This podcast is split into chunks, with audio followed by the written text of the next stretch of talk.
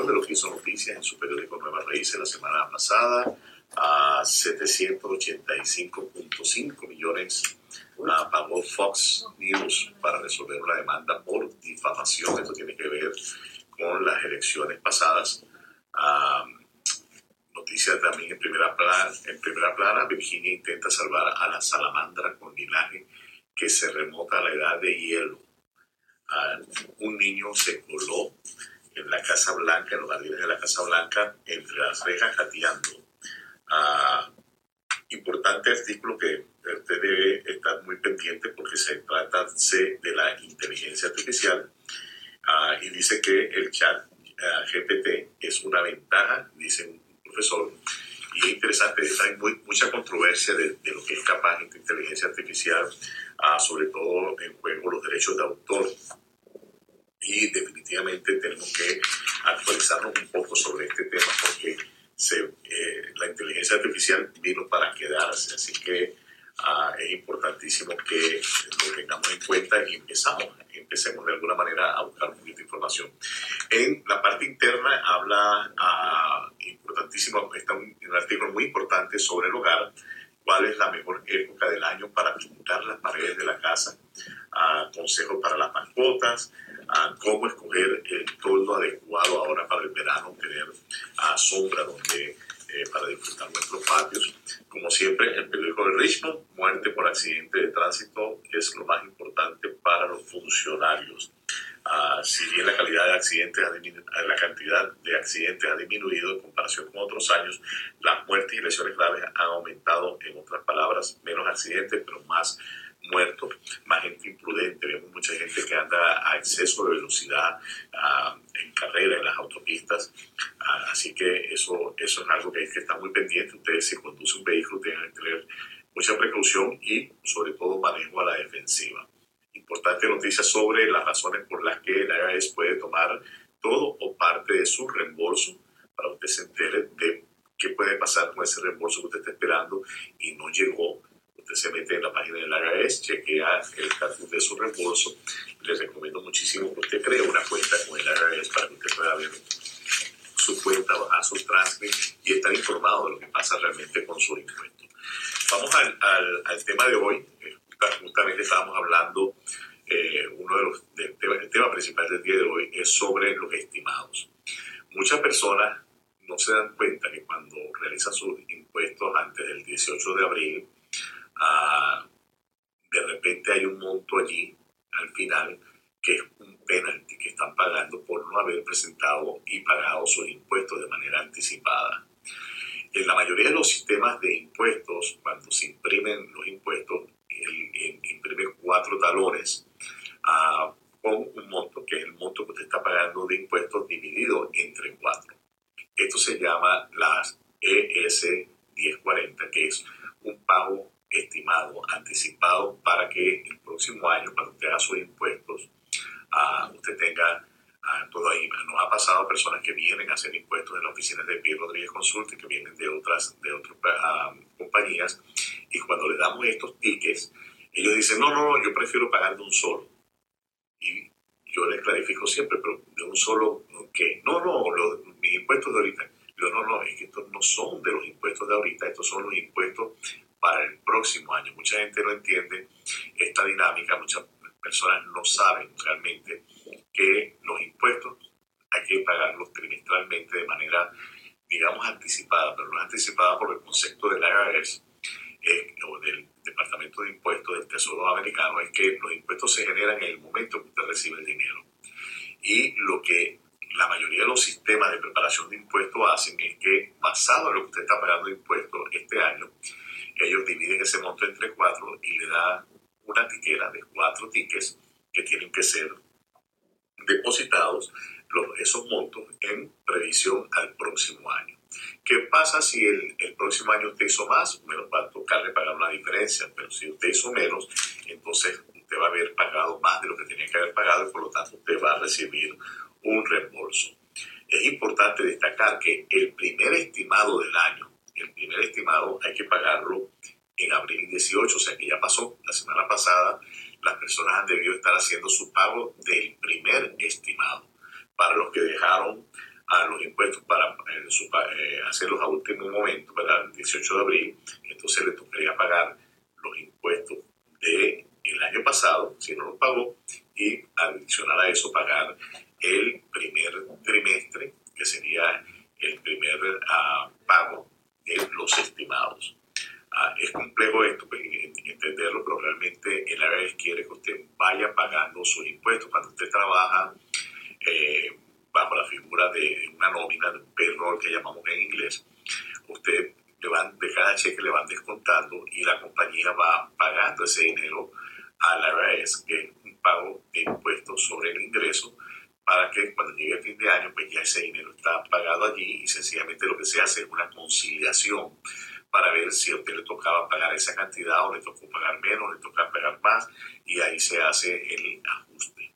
Entonces es muy importante que usted lo tenga en cuenta porque dependiendo del monto que usted le toca pagar, esto puede representar cierto dinero el monto que cobra el Departamento de Impuestos, conocido como IRS en inglés,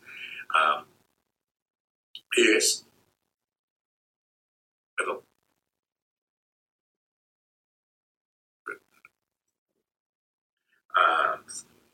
retomo el, el, el, el, pago del IRS es el 0.5% de, de, de, lo que usted tenía que pagar, ¿verdad? Si supongamos que usted tiene que hacer un pago el 18 de abril, a partir, usted no lo hizo, a partir de ese momento es el 0.5% que le van a estar cobrando mensualmente de ese monto que usted debe pagar. Entonces, por ejemplo, imagínense que usted tiene que pagar para el segundo eh, trimestre, usted tiene que pagar 3.700 dólares.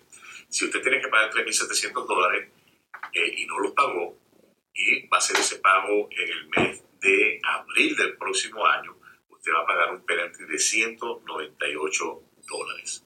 O sea que es bastante dinero. Estamos fijándonos en un solo pago, 3.700 que usted dejó de pagar en el segundo trimestre del año.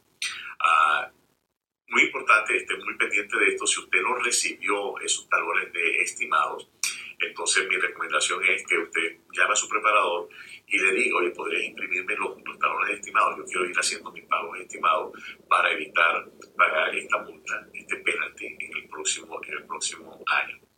Vez es un pago que hay que hacerlo no es una cuestión opcional. Hay personas que agarran estos cuatro tickets y los guardan y se olvidan de ellos para hacer entonces un pago completo el próximo año. Pero usted se está autocastigando, usted está, va a pagar de más, va a pagar ese penalti que le va a calcular el IRS. Uh, otro tema que queremos conversar el día de hoy es sobre el mercado inmobiliario. Como siempre, a Real Estate trae las noticias de lo que está pasando en el mercado inmobiliario. Eh, para el mes de marzo, la media eh, subió en el mes de febrero la media, que el valor de las casas estaba en 415 mil, subió a 424 mil. O sea, hubo un aumento. Uh, pese este aumento en la, en la media, sin embargo, eh, hubo una, una caída eh, poca, pero fue una, una caída en, cuanto a, a los precios en general a nivel nacional al 6.3 con respecto al año pasado. El año pasado para el mes de junio estaba en 7.8. Entonces, esa caída es la más significante que hay uh, desde el año pasado, desde el mes de, de junio. Uh, es importante eh, estar muy pendiente de lo que va sucediendo en el mercado inmobiliario. Tenemos que, uh, hay una intención de pasar una nueva regla a, las, a los grandes bancos, el Freddie May, Freddie Mac, que son los grandes bancos que compran los, los préstamos.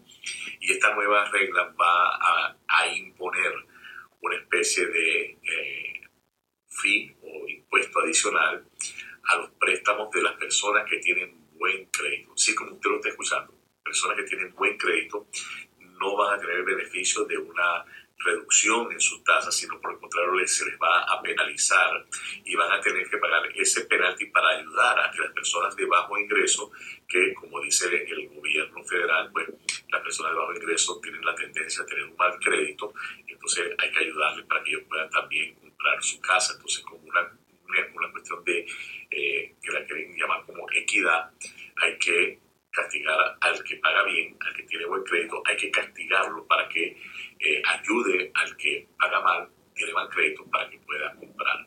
Esto realmente eh, nosotros eh, de manera personal lo vemos bastante contraproducente porque castigar al que lo está haciendo bien va por una parte quizás a desmotivar, incitar, entonces ¿para qué lo voy a hacer bien si más bien me van a penalizar? Y por otra parte entonces eh, ayudar al que tiene un mal crédito para comprar, lo que va a generar en el corto y mediano plazo va a ser un gran problema financiero porque estas personas que no tienen buen crédito, en su mayoría no es porque no puedan inclusive pagar, a lo mejor es porque distraen el dinero en otras cosas. Y si tienes un mal crédito, si te atrasas con tus pagos de alquiler, si te atrasas con tus pagos de auto, lo mismo vas a hacer con tus pagos de hipoteca y eventualmente vas a llegar al punto en que sencillamente el banco va a tomar posesión de esa casa generando una cantidad de costos adicionales y una situación financiera que es bien, bien eh, comprometida.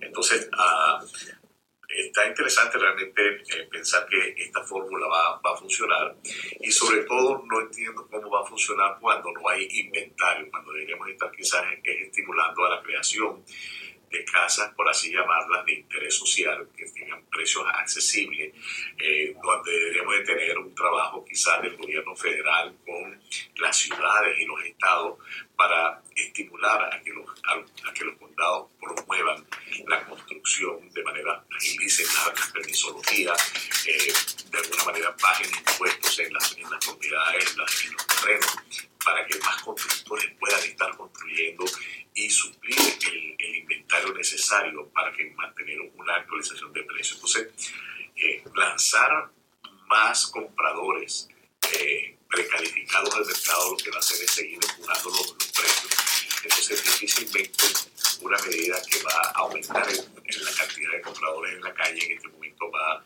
a mejorar la situación eh, del mercado. Eh, es bien complejo. Digo, son muchas las variantes que hay cuando se habla del tema inmobiliario y obviamente la mayoría de ellas no están bajo control de una sola entidad, de, de un solo acto. No hay algo que uno pueda hacer eh, de manera exclusiva y decir esta es la solución al problema. Pues si nosotros decimos que vamos a, a darle un estímulo a los constructores y le vamos a bajar los, los materiales, pero lado le bajamos los materiales y por otro lado la ciudad lo que hace es aumentar los costos de los permisos y aumentar los impuestos de, la, de, la, de, las propiedades. Entonces no es coherente lo que está, lo que está sucediendo. La mayoría de los condados y ciudades han aumentado los taxes de la propiedad de bienes raíces, llevando en algunos casos al doble al doble. Tenemos situaciones aquí en que hemos visto que se ha ido al doble los impuestos. Han hecho una actualización basada en precios de, de mercado, cosa que realmente no era lo que se hacía anteriormente, y han aumentado la recaudación eh, por los conceptos de los impuestos de propiedad uh, de bienes raíces. Uh, entonces, cada vez vemos que, que, no hay una coherencia entre las cosas que está haciendo un sector, otro sector. Uh, muchos constructores con los que hemos hablado se quejan de que la permisología se demora mucho, que es bien contraproducente iniciar un proceso de construcción nueva porque hay que estar lidiando con el, el condado y el condado se está tomando demasiado tiempo para eh, emitir esta, esta permisología. Entonces, eh, realmente hace falta algo coherente donde todas las partes involucradas, los que ponen el dinero, los, las ciudades, eh, se comprometan en trabajar en conjunto para aumentar la cantidad de propiedades y de esa manera tener muchas más opciones para los eso hay que hacerlo antes de aumentar la cantidad de compradores, porque si seguimos aumentando la cantidad de compradores, no hay inventario, no hay construcción nueva, entonces realmente lo que estamos es creando más problemas que soluciones. Uh, muy importante eh, tener esto en cuenta. Uh, noticia que nos llegó de último momento, hay cosas, para que usted sepa, que no pagan impuestos. Eh, una de las cosas que no paga impuestos es si usted recibe, y depende un de la fecha, pero si usted recibe echar support, ese echar support que usted recibe no está sujeto a impuestos porque ya la otra persona está pagando impuestos de ese dinero, el que proporciona echar support le, el scholarship, que serían las becas, en su mayoría califican para, para ser completamente deducibles.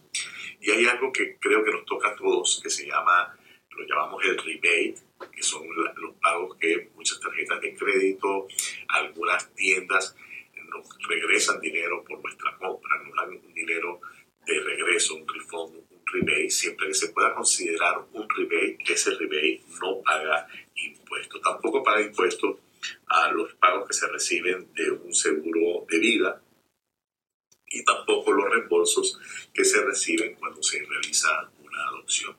Es todo por hoy. No me queda más que despedirme hasta el próximo lunes cuando estaremos nuevamente aquí almorzando con Pedro Rodríguez. Gracias.